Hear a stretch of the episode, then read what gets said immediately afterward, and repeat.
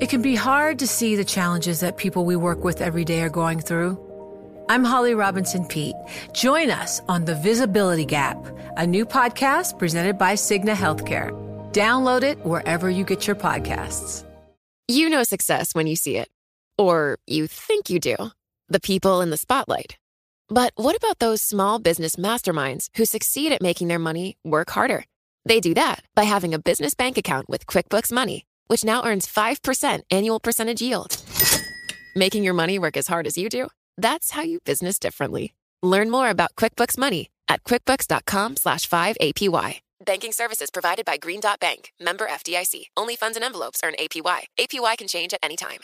The countdown has begun. This May, a thousand global leaders will gather in Doha for the Qatar Economic Forum powered by Bloomberg, held in conjunction with our official partners, the Qatar Ministry of Commerce and Industry and Media City Qatar, and premier sponsor QNB. Join heads of state, influential ministers, and leading CEOs to make new connections and gain unique insights. Learn more at QatarEconomicForum.com. Le entregamos todo lo que necesita saber para comenzar el día. Esto es Bloomberg Daybreak para los que escuchan en América Latina y el resto del mundo. Buenos días y bienvenidos a Bloomberg Daybreak América Latina. Es viernes 9 de junio de 2023. Soy Ivana Vargas y estas son las noticias que marcan el día. Los futuros de las acciones de Estados Unidos indicaron una pausa después del repunte de SP 500 a un mercado alcista. El dólar se dirige a su mayor pérdida semanal en más de dos meses por las apuestas de que la Reserva Federal se acerca al final de su ciclo de alzas y las acciones de Tesla subieron un 4,5% en las operaciones previas a la comercialización y estaban en camino de subir por undécima sesión consecutiva, cuando General Motors anunció que se unirá a la red de carga de la compañía. Por otro lado, las acciones de Target retrocedieron un 1,3% después de que los analistas de Citigroup recortaran su calificación, citando un tráfico peatonal más lento y una competencia dura. Y la noticia que está marcando la jornada en Estados Unidos es el escándalo político de Donald Trump. Un tribunal acusó formalmente al expresidente por haber ocultado documentos secretos en su propiedad de Florida. Es la primera vez que un expresidente de Estados Unidos enfrenta cargos federales. Trump, quien podría enfrentarse a una pena de prisión o a la inhabilitación para ocupar un cargo público, usó su plataforma Truth Social para proclamar su inocencia. UBS superó un obstáculo importante en su adquisición de Credit Suisse al sellar un acuerdo con el gobierno suizo para cubrir 9.900 millones de dólares de pérdidas en las que podría incurrir por el rescate.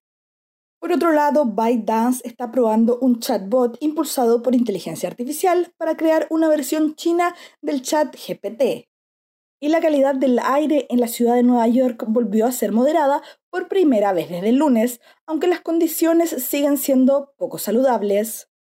Y ahora nos vamos a revisar las noticias más importantes de América Latina. El Banco Central de Perú mantuvo su tasa principal en 7,75%, tal como se esperaba, y dijo que la inflación estará cerca del rango meta al cierre del año. Desde Colombia, el presidente Gustavo Petro viaja a Cuba para reunirse con una delegación de la guerrilla ELN para una nueva etapa de los diálogos de paz. Y Toyota invertirá 328 millones de dólares adicionales en su planta en el estado de Guanajuato, dijo la compañía en un comunicado. La firma ha invertido cerca de 1.200 millones de dólares desde que anunció la apertura de la planta en 2016. Y antes esta semana supimos de una acusación por parte de la Comisión de Valores de Estados Unidos contra Binance y Coinbase, dos de los actores más grandes en el mundo de las criptomonedas. Hablamos con Sharon Beriro, productora del podcast Bloomberg Crypto, para que nos explique de qué se acusa a estas dos plataformas. Sí, bueno, la Comisión de Bolsa de Valores de Estados Unidos acusó a Binance Holdings, el intercambio de criptomonedas más grande del mundo, y a su director ejecutivo Champagne Zhao. El acuso más que nada se basa en el mal manejo de fondos de los clientes, engaño a los inversionistas, reguladores y violación de normas de seguridad. Como parte de la demanda, la comisión alega que la compañía ha mezclado fondos corporativos con activos de clientes y tomó acción en pedirle a un tribunal de Estados Unidos que congelara los activos estadounidenses de la empresa.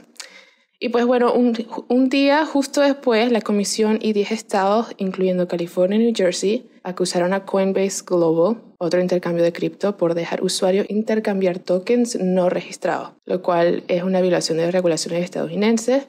Y a pesar de que el desarrollo es un golpe fuerte para la industria, el presidente de la comisión, Gary Gensler, ha dicho repetitivamente durante el último año que la mayoría de los tokens que circulan en la industria están sujetos a la supervisión de su agencia y que varios sectores ya han infringido con la ley. Lo que estamos viendo particularmente aquí en Estados Unidos es que la Comisión de Bolsa y Valores y también la Comisión de Comodidades está prácticamente en un debate perpetuo en determinar si las criptomonedas se considera un valor o si se considera mercancía. En base de cada uno, ahí se va viendo las regulaciones, pero Muchos de los entusiastas de cripto dicen que es mercancía y muchos de los reguladores y críticos de la cripto lo interpretan como un valor por la manera de cómo las personas invierten e intercambian los tokens. ¿Y estas acusaciones pueden considerarse un golpe final al mundo de las cripto? Eh, mm, no lo llamaría un golpe definitivo, lo que sería más que nada un golpe que se está desarrollando.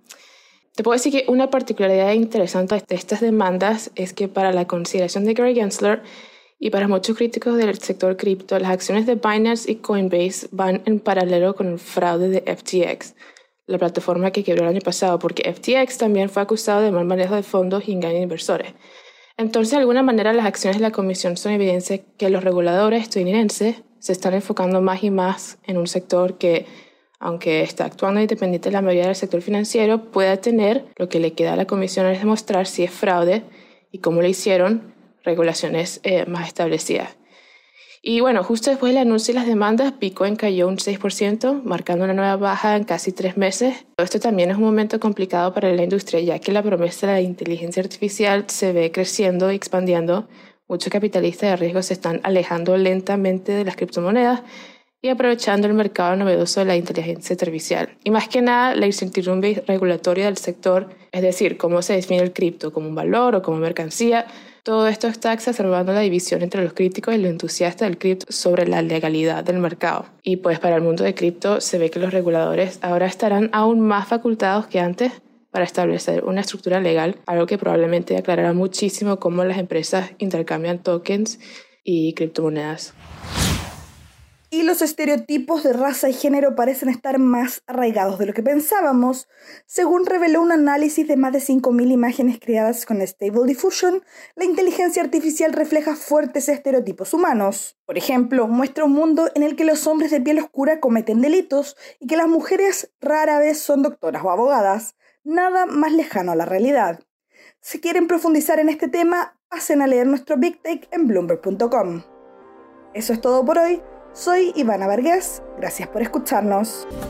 Para conocer todas las noticias que necesita para comenzar el día, revise Daybreak en la app Bloomberg Professional, donde puede personalizar las noticias que desee recibir. También puede suscribirse a la versión solo audio en Spotify, Apple Podcasts o la plataforma de su preferencia. Eso es todo por hoy. Escuche de lunes a viernes Bloomberg Daybreak.